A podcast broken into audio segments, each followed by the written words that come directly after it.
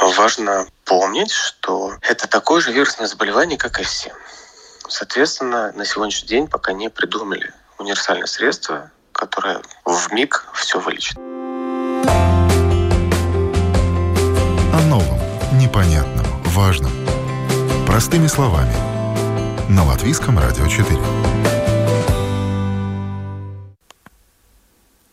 Здравствуйте, с вами Марина Талапина. Спасибо, что подписываетесь на нас и слушаете подкасты программы «Простыми словами». Нас можно услышать на всех платформах, включая Spotify, Apple и Google подкаст. И сегодня мы поговорим о лечении COVID-19 дома.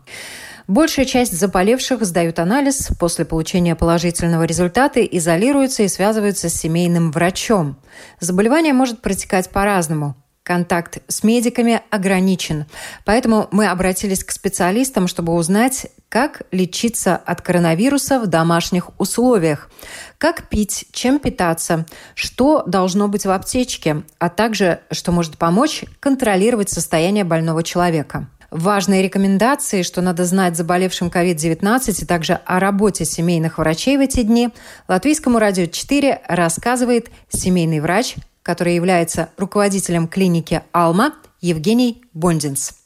Нагрузка на семейных врачей явно увеличилась за счет, в первую очередь, увеличения телефонных звонков. То есть всех э, заболевших ковидом или с подозрением на ковид необходимо консультировать удаленно. Далее их также консультировать и вести тоже удаленно. К тому же из-за общих ограничений и рекомендаций оставаться дома Многие стараются получить консультацию также удаленно. Ну и общее состояние стресса и психологической напряженности в обществе явно стало выше, что вызывает э, повышенное восприятие различных симптомов как э, какую-то угрозу жизни, соответственно, потребность в консультации медврачей тоже увеличилась. Ну и дополнительная проблема – это то, что люди стараются избегать лишних контактов и, к сожалению, чаще уже обращаются с запущенными случаями или с обострением уже своих имеющихся хронических заболеваний, якобы потому, что боялись прийти в клинику или обследоваться, или получить консультацию. Общая напряженность в клиниках больше, семейные врачи устают, к этому добавляется то, что они также болеют или попадают на карантины или самоизоляцию после контакта с COVID-пациентами. В результате, если бывает один член семейной учебной практики, то, соответственно, эта практика, ну, можно сказать, уже тонет в нехватке физических ресурсов, потому что любая семейная практика – это врач, медсестра, возможно, две медсестры или помощник, вот и все. И здесь нет на кого переключиться. Как в больших клиниках, где там 100-200 человек в больнице, ну, заболело двое, вы можете перепрофилироваться. Здесь нет возможности. Ну и, к сожалению, также у нас нет ресурсов для подмены семейных врачей. То есть, если он заболел или по какой-то причине он не может выйти на работу, отпуск тоже иногда всем надо, то у нас этих ресурсов тоже не существует, что в результате ложится на плечи рядом работающего семейного врача, ну и, соответственно, у него нагрузка вдвое вырастает. Вот так вкратце. И в каком режиме вы работаете? Во сколько начинаете, во сколько заканчиваете? Что на выходные? Ну, начинается с раннего утра. У кого как. У меня начинается с 8 смс звонки, прием пациентов, опять звонки, или параллельно, или после, э, визиты, оформление бумаг. От них никто, к сожалению, нас не избавляет. Ну, к 7, к 8, бывало позже, дома. На выходные все то же самое звонки, потому что если это люди, заболевшие ковидом, то их надо наблюдать, с ними надо связываться, контактировать. То есть часть нагрузки могут перенять медсестры, но часть все равно врач да, звонит. А если маленькие дети, то они тоже заболевают и тоже бывает тревожат в выходные дни. Большая часть людей, больных COVID-19, проходит лечение дома. Вот о чем надо знать и помнить людям, которые лечатся дома? Э, номер один важно помнить, что это такое же вирусное заболевание, как и все. Соответственно, на сегодняшний день пока не придумали универсальное средство, которое в миг все вылечит. То есть э, так же, как и при гриппе или при других вирусных заболеваниях, у человека поднимается температура, ухудшается самочувствие и далее оно развивается, зависит от того, в каком состоянии человека. Но это вирусное заболевание. Значит, важно укрепление общего состояния человека. То есть это достаточный отдых, не пытаться убирать, не пытаться как-то себя перегружать, проверять все время. Достаточное потребление количества жидкости, это в среднем 2, 2,5, а бывает и 3 литра в день. Если повышенная температура больше 38,5, ну, максимум 39, то ее однозначно есть смысл сбивать. Это может быть процетамол или ибупрофен. Аспирин в таких случаях не рекомендуется, он может вызвать дополнительные побочные эффекты. Также, если общее самочувствие настолько упадническое, что болит все и жить не хочется, то тоже есть смысл выпить что-то, что снимает симптомы. Процетамол, ибупрофен тоже подходит. И, конечно, связываться с врачом. На сегодняшний день э, семейные врачи ведут пациентов, то созваниваются. Если у них не получается, то никаких здесь нет проблем. Если пациент сам позвонит и скажет, у меня так и так, такое-такое самочувствие, или дозвониться в клинику, то есть вести наблюдение. И, конечно, наблюдать свое самочувствие. При ухудшении об этом сообщать и не пытаться геройствовать. У меня были случаи, когда человек говорит, ну, вроде бы еще жив, вроде бы еще душу. Когда говорим уже более конкретно, когда уже задаю конкретный вопрос, оказывается, что не все так хорошо. А какие вопросы в связи с COVID-19 чаще всего беспокоят пациентов? Во-первых, часто люди ищут какое-то универсальное средство. Им кажется, что сейчас надо пить уже какие-то лекарства. Как я уже говорил, это не так. Это вирусное заболевание по большей части. И даже про COVID-19 мы говорим о том, что более 85% переносит его достаточно легко. То есть никаких специфических лекарств нет. И в том числе нет необходимости пить антибиотики. Антибиотики убивают бактерии, а не вирусы. И это возможное последствие этого заболевания, этой инфекции, но явно не причина первичного заболевания, соответственно, нет смысла выпивать антибиотики. Поэтому чаще люди звонят и говорят, выпишите нам какие-то лекарства. Второе, они ну, в панике. Что теперь делать? И, как я говорил, в большинстве случаев нет основания переживать или бросаться в панику. То есть каждый день отслеживать свое самочувствие, измерять температуру. Самочувствие можете по десятибалльной шкале, как я себя вчера чувствовал, как я обычно себя чувствую, и примерно ставятся баллы, чтобы понимать, в какую сторону движется. Если человек стоит на месте, движение идет вперед, то все хорошо. Если с каждым днем идет ухудшение, добавляется кашель, добавляется нехватка воздуха, сильная слабость, температура не падает, вот те признаки, на которые стоит обратить внимание. И, конечно, уже вместе с врачом решить, нужно ли ехать в больницу. Если, конечно, стало резко хуже, резко нет воздуха, вчера человек спокойно вставал, мог ходить по комнате и полностью себя обеспечивать, а на следующий день он еле-еле может встать, температура зашкаливает, и он едва дышит, но тут нечего искать ответов, надо вызывать скорую помощь и ехать в больницу. Вы обозначили несколько таких очень важных моментов, которые вызывают вопросы. Один касается питания и питья. Если у человека плохо выводится жидкость, рекомендуемые 2-2,5 литра в сутки, их можно уменьшить? Хороший вопрос, часто его задают. Есть несколько заболеваний, при которых жидкость действительно очень плохо выводится. Это последней степени хронической сердечной недостаточности, это обычно третья, четвертая. Таких людей достаточно мало. И они чаще всего употребляют лекарства, которые помогают дополнительно вводить жидкость. Да, для них есть смысл ограничить, но они об этом знают. И вторая группа – это люди с э, хронической почечной недостаточностью, тоже последних степеней, когда почки не работают. Но даже там свои полтора-два литра обычно люди спокойно могут выпивать, а те, у кого она не работает на хорошем уровне, они уже проходят специфическую терапию, диализ, или им дополнительно назначают э, медикаменты. То есть, соответственно, для них это тоже будет достаточно безопасно. То есть я бы сказал, что в целом для большей части людей 2 литра не является каким-либо противопоказанием. Еда. Чем лучше питаться при этом заболевании? Главная цель еды – это, а, поддержать общее состояние организма, и б, не мешать ему бороться. Важно помнить, что любая пища требует вложения энергии, то есть необходимо затратить силы, чтобы переварить. Поэтому стоит исключить из рациона те продукты, которые тяжело перевариваются. Это жареные, копченые, жирные продукты, чаще всего мясные. И вообще, я бы сказал, белковая пища в этот момент не сильно является необходимостью. Больше сделать акцент на свежую пищу, на фрукты, овощи. С соками очень аккуратно, потому что они содержат много сахара, а жидкости не так много. Если человек не пьет жидкость, то у него может быть потом проблемы с сахаром. Ну, наверное, крупы, куриные бульоны, это все можно и полезно, как правило помогает организму достаточно быстро восстановиться. То, что касается температуры, вы упоминали, если температура не спадает, какая температура? Если температура высокая, и она падает только за счет медикаментов, не уходит в течение достаточно долгого времени, или надо брать во внимание также немного повышенную, там 37,6, 37,8. Вот если эта температура достаточно долго, там в течение недели, 10 дней не уходит, имеет смысл тогда обращаться дополнительно к семейному врачу? Вот какие рекомендации могут быть в такой ситуации? Про температуру я говорил, что это нормальная, естественная реакция организма на инфекцию, на возбудитель, которая помогает иммунной системе притормозить развитие вируса, создает неблагоприятные условия для его размножения. Однозначно стоит сбивать после 38-39 градусов. И она не должна в обязательном порядке опуститься до 36,6. Это может быть 38, это может быть 37. Важно, чтобы она помогала организму бороться и не создавала неблагоприятные условия для жизни. Потому что при более высокой температуре это большая нагрузка на сердце, на дыхательную систему, на сосуды. Если мы говорим про COVID-19, то течение его достаточно разное. И легкая форма это не всегда значит один день температуры. Легкая форма это без серьезных последствий. В том числе это может быть температура. Чаще всего она волнообразная. Может быть день-два быть, потом день не быть, два, потом опять поднялась.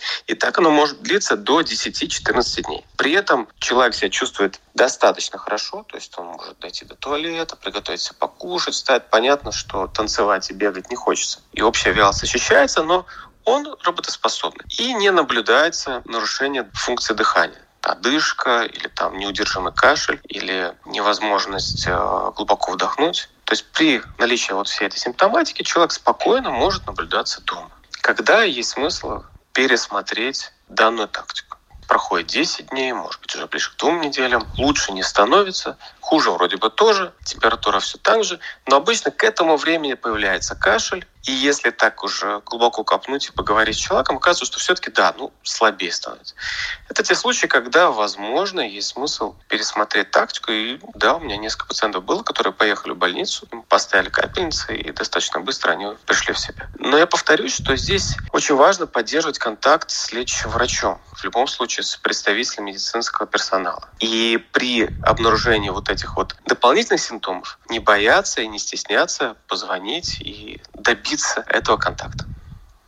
Вот многие действительно боятся осложнений, и люди, конечно, есть разные. Есть чересчур мнительные, которые прислушиваются к своему организму, к любым изменениям. Да? Есть люди, которые, как вы рассказывали, терпят до последнего. Есть люди, которые достаточно адекватно понимают, что обычно за похожим состоянием могут быть какие-то осложнения и так далее.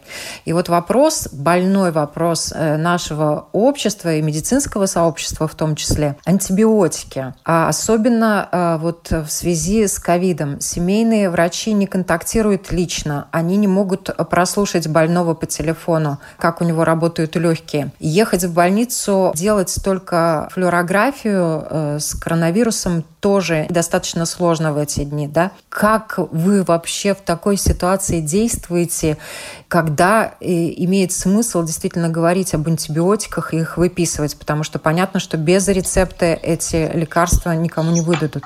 Да, вы затронули хороший вопрос. В последнее время тактика лечения больного немножко меняется. Мы переходим в онлайн. И действительно, в данной ситуации часто получается, что мы принимаем решение без осмотра пациента, что, в принципе, еще год назад не было бы приемлемым вообще. Если мы говорим про антибиотики, COVID-19 наиболее часто вызывает как осложнение воспаление легких. И мы знаем, что это вирусная инфекция. Но мы никогда не можем с стопроцентной достоверностью сказать, ну, единственное, это можно в стационаре путем различных методов обследования исключить, есть ли там параллельно бактериальная инфекция или нет. В каждом человеке существует огромное количество колоний бактерий, которые только и ждут того момента, когда просядет иммунитет. Вирус этим и занимается. В данном случае этот вирус еще и сам вызывает воспаление легких. И достаточно велика вероятность, что к нему добавляется бактериальная инфекция. Поэтому, принимая решение оставить пациента дома. При этом у него ухудшается общее самочувствие, появляется кашель, не проходит температура, не проходит слабость. Течение болезни уже переваливает за неделю, это может быть 10 12 день. Конечно, чтобы перестраховаться, семейный врач чаще всего назначит антибиотики. А если пациент поехал в стационар, где ему сделали все обследования, он лег в больницу, там могут принять другое решение, потому что у них есть на руках все обследования как биохимические, так и компьютерная томография или рентген, и общий осмотр. И тогда они могут принять решение просто продолжать поддерживающую терапию. Не видя пациентов и желая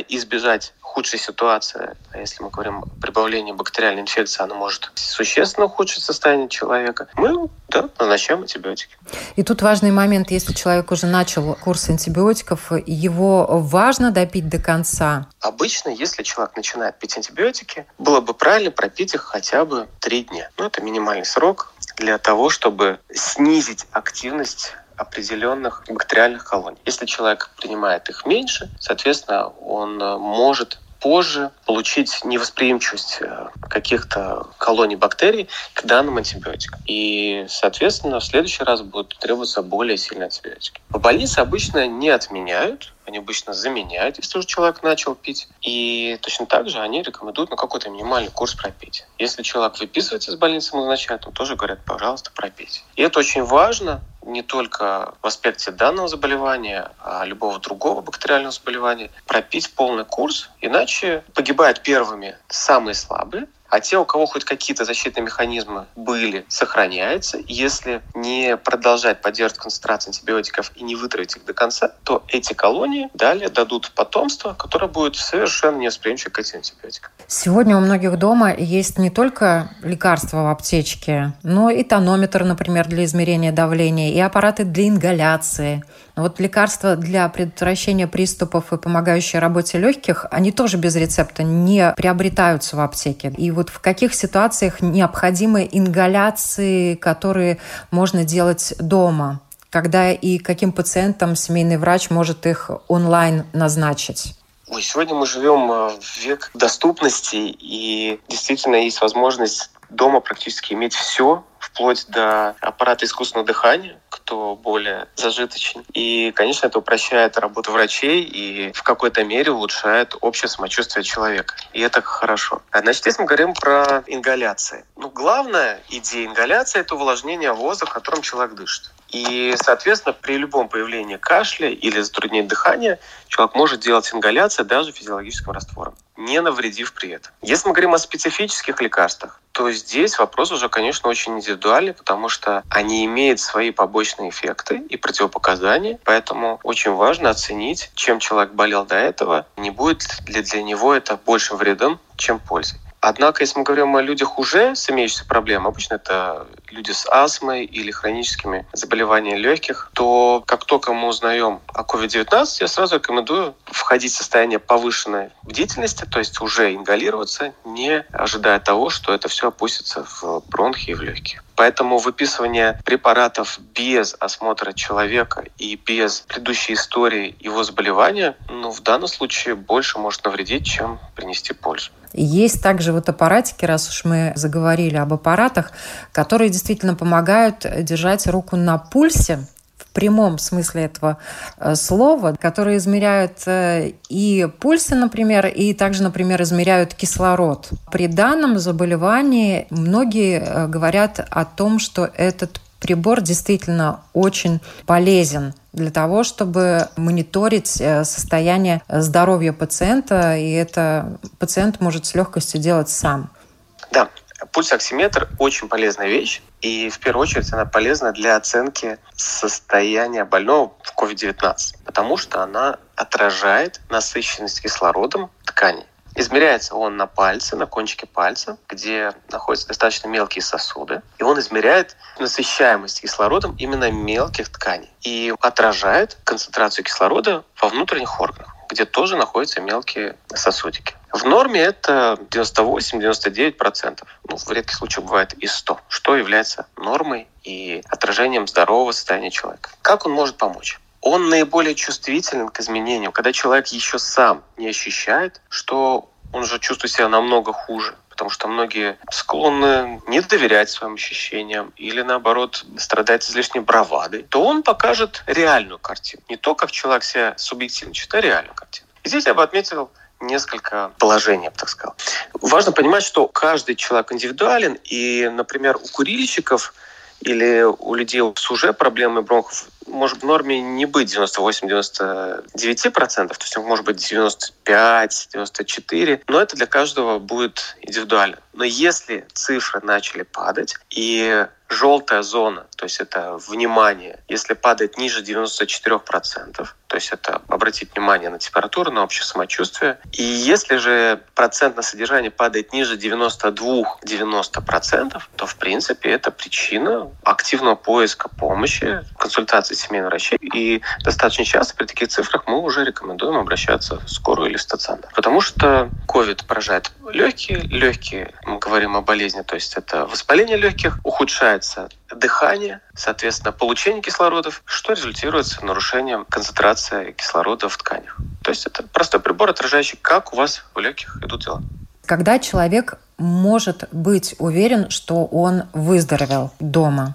Первое – это, наверное, главный вопрос, когда человек уже безопасен для других и может добраться до врача и уже контактировать вживую. Это происходит обычно на 14 день, в некоторых случаях это на 10. Это означает, что он более не является опасным для других. И с точки зрения ношения вируса он уже безопасен. То есть, и это тоже называется выздоровлением. То, о чем вы говорите, скорее всего, когда человек может быть уверен, что все, что касается вируса, у него прошло. Этот вопрос намного сложнее, потому что отсутствие температуры еще не является признаком здоровья. Сила возвращается достаточно медленно и зависит от того, насколько сильно были поражены легкие. Если это было легкое течение, легкое, оно может быть без симптомов, один-два дня, или человек неделю с температурой прыгающей. Это все легкое течение. После этого у него нет осложнений, при которых надо было ехать в больницу или в реанимацию. Так вот, даже там восстановление может быть разным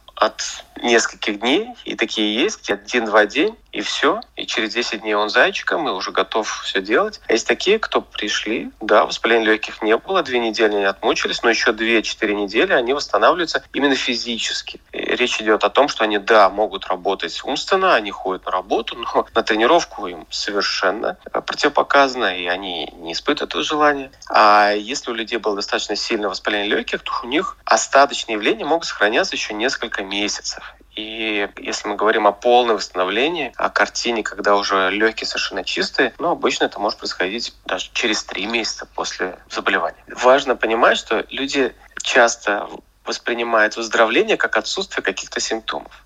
Но те, кто занимается спортом, это очень хорошо знают. Если была очень большая физическая нагрузка, то восстановление происходит постепенно. И они не пытаются кому-то доказать через две недели, что он снова в своей форме, потому что он понимает, что это ненормально. Здесь то же самое. Если было поражение легких, а человек считает, что ну так в чем проблема, пошел по полной программе в зал, не спать, опять стресса, то, конечно, у него резервов уже давно не хватает, легкие ослаблены, и он, да, получает осложнение либо на сердце это может быть, либо это может быть опять повторно какая-то инфекция. Да, именно так. Ну, то есть достаточно бережно надо к себе относиться, когда человек уже возвращается к нормальной жизни, несмотря на то, что симптоматики прямой нет, да. Еще один, может быть, совет, если сможете дать, я думаю, что наши радиослушатели будут вам очень благодарны. Обоняние и вкус у некоторых исчезают на день, на два, а у некоторых на месяц. Вот можно ли как-то способствовать тому, чтобы человек, уже выздоровев, быстрее начал ощущать вкус и запахи? Да, еще одна особенность COVID-19 то, что он способен поражать именно нерв, который определяет обоняние и вкус. То есть это частичное воспаление этого нерва. И скорость его восстановления будет зависеть от общей способности организма восстанавливаться. Соответственно, здесь мы говорим о достаточно хорошем отдыхе, б, полноценном питании, и С – восполнение недостаточных резервов. Чаще всего люди страдают нехваткой витаминов, потому что недостаточно полноценно питается. Это мы говорим о зелени, о фруктах, причем не переработанной пище. Поэтому в некоторых случаях иногда можно пропить витамины, чтобы поддержать. Правильно было бы сделать анализ крови и посмотреть, чего не хватает. Это зависит от этого уже добавлять. Это был семейный врач, глава клиники «Алма» Евгений Бондинс. О том, с какими вопросами пациенты, заболевшие COVID-19 или их близкие обращаются в аптеке, нам рассказал фармацевт, руководитель проекта онлайн-консультации, а также глава одной из самых больших аптек сети Менес Вадим Брижань. Рекомендации характера вот, укрепления иммунитета из э, ассортимента аптеки. Наверное, это первое, потому что врачи со своей стороны, они стараются все рассказать, что связано с гигиеной, и врачи стараются объяснить, как себя вести и дома, и на публике. Ну, естественно, если туда приходится попадать, ну, вот, э, родственники вокруг и так далее, тогда вопросы конкретно от э, этих пациентов по ассортименту аптеки и как можно было бы укрепить иммунитет, это, наверное, одно из самых основных. И здесь мы тогда можем уже со своей стороны компетентно посоветовать и а, витамины, и минералы. Но сейчас по рекомендациям Всемирной организации здоровья цинк э, и витамин D и сбалансированное питание, которое насыщено белками потому что иммунитет, он, конечно, без белка, без определенной концентрации белка в организме, конечно, не такую защиту дает. Потом частые вопросы связаны и с измерениями концентрации кислорода в крови. Сейчас один из таких актуальных и достаточно часто продаваемых э, продуктов, как пульсоксиметр. Здесь э, важно понимать, э, что сам вирус ковида одним из органов и системы органов, на которые он влияет, это дыхательное. Уже вот от многих э, пациентов мы слышим, что первое время очень большие проблемы с дыханием. Уже на ранней стадии чувствовать можно себя вполне нормально, а пульсоксиметр будет показывать, что что-то не так именно с концентрацией кислорода. Там всего два показателя у этого пульсоксиметра. Это пульс и необходимый процент кислорода в крови. И он должен быть э, ну, желательно. То есть нормальный человек – это 95%. Врачи рекомендуют уже при 93-92 об этом Вызывать скорую, своего... насколько я знаю, ну, да? Прям не факт, что они приедут именно в этот но обязательно об этом нужно сигнализировать, обязательно своего врача нужно э, оповестить и созвониться с, со скорой. Если нет в доступе врач, то, конечно, обязательно. Там уже они определят, э, поспрашивают или про все остальные симптомы, где вы до этого были. И, ну, здесь очень много факторов. Там и возраст, и есть ли какие-то еще системные заболевания, которые могут быть отягчающим фактором для... Может быть, какие-то рекомендации, что надо учитывать, когда человек приобретает или э, когда у него дома есть э, этот аппарат, вот как правильно измерять кислород в крови? Ну, для начала вот сам аппаратик, этот, который мы приобретаем, у него обязательно должно на упаковочке вот стоять эти две буковки С и Е. Да, это значит, что вот у него это удостоверение соответствует медицинскому оборудованию. Обычно мы на это не обращаем внимания, но в случае вот с такими аппаратами, которые измеряют какие-то показатели организма, это важно. Дальше нужно обязательно подготовить, э, ну, собственно, себя, ну, как, собственно, вот этот вот палец. То есть нужно находиться в покое, не должно быть перед этим каких-то физических нагрузок, или там, мы не бегаем в этот момент по квартире, ну, неважно, где мы там измеряем этот э, уровень кислорода. Потом не согнутый палец, это важно, да, он должен быть теплым, тоже на измерение это сразу повлияет. Если у вас согнутый холодный палец, то вы получите неточный результат. Ноготь без лака, Надеваю. да?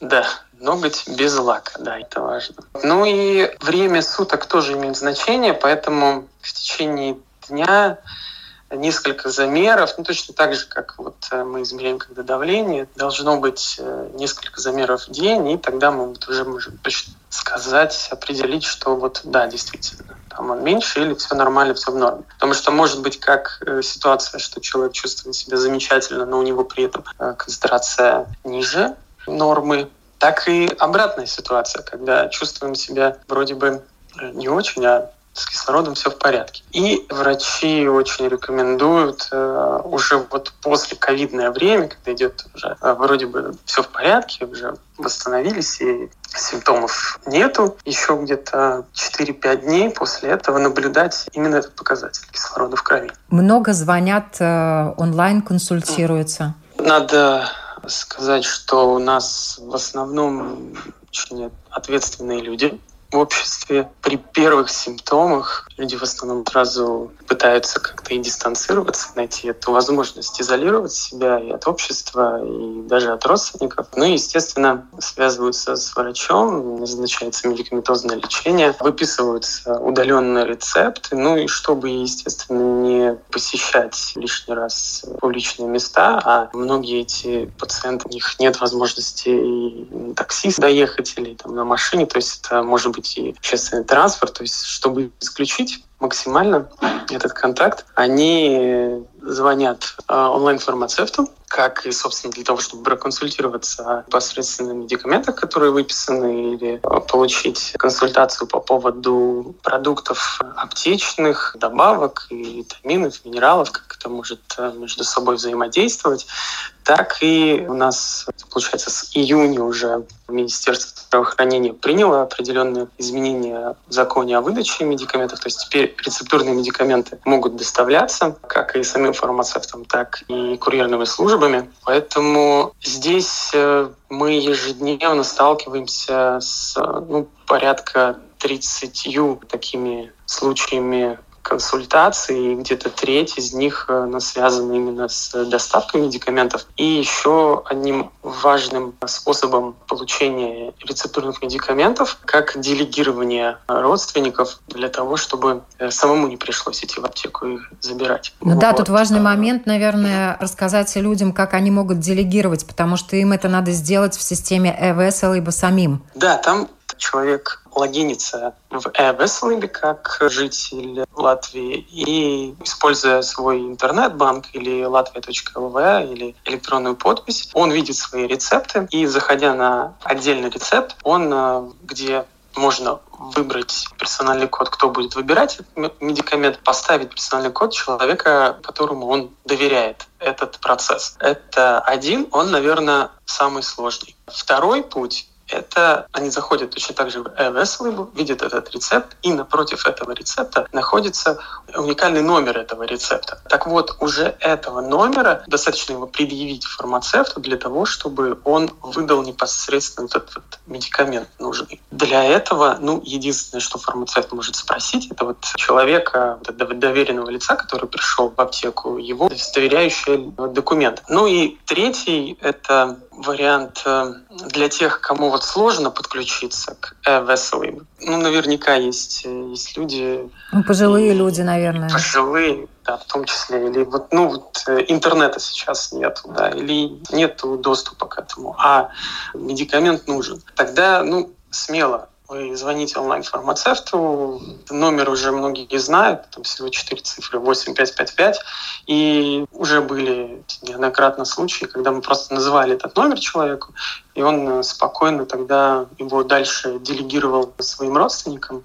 и они приходили в аптеку за лекарствами. То есть в этом плане все по закону, и мы понимаем, в каком положении находятся эти люди, и как им сложно ну и всегда можно, если нет этого вот человека, которому можно было бы делегировать, или, например, бывает очень часто, что люди просто они на одной жилплощади, и никому из них нельзя выходить, часть из них болеет, часть просто обслуживает, но они все равно находятся в изоляции. Тогда есть э, возможность доставить эти медикаменты. Если это не какой-то там супер дефицит, ну такое бывает, да, какие-то медикаменты, они сложнее добываются, чем другие, то в течение суток э, эта посылка с рецептурными медикаментами, если надо какие-то еще добавки или какой-то еще товар аптечный, все это доставляется в любую точку Латвии. Ну, каких-то отдельных случаях бывает так, что ну, два рабочих дня. До сих пор не было еще случаев, когда мы заставляли людей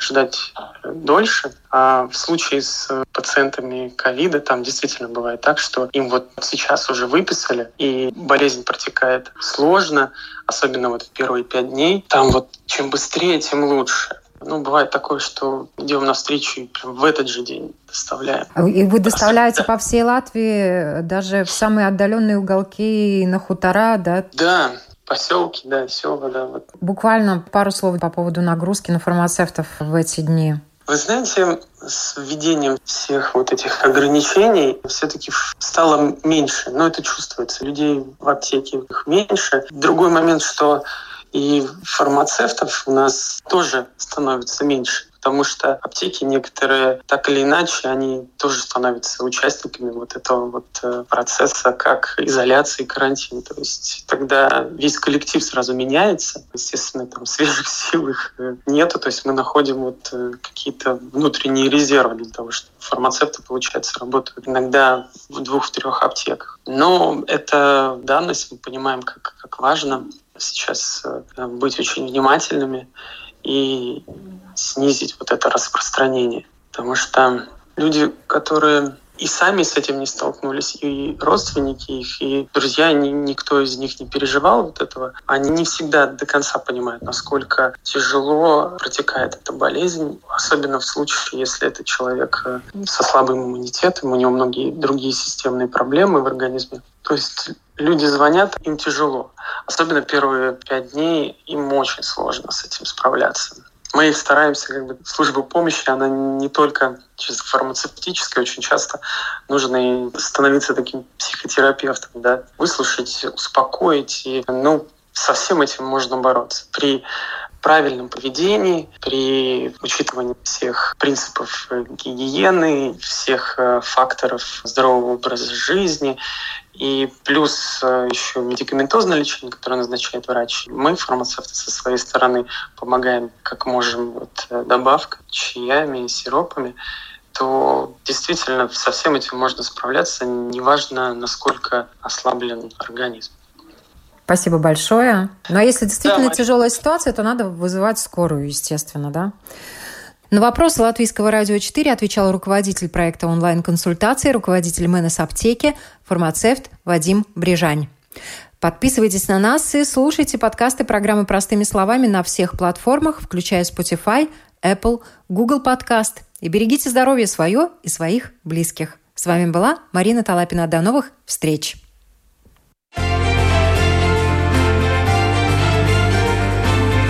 О новом, непонятном, важном. Простыми словами. На Латвийском радио 4.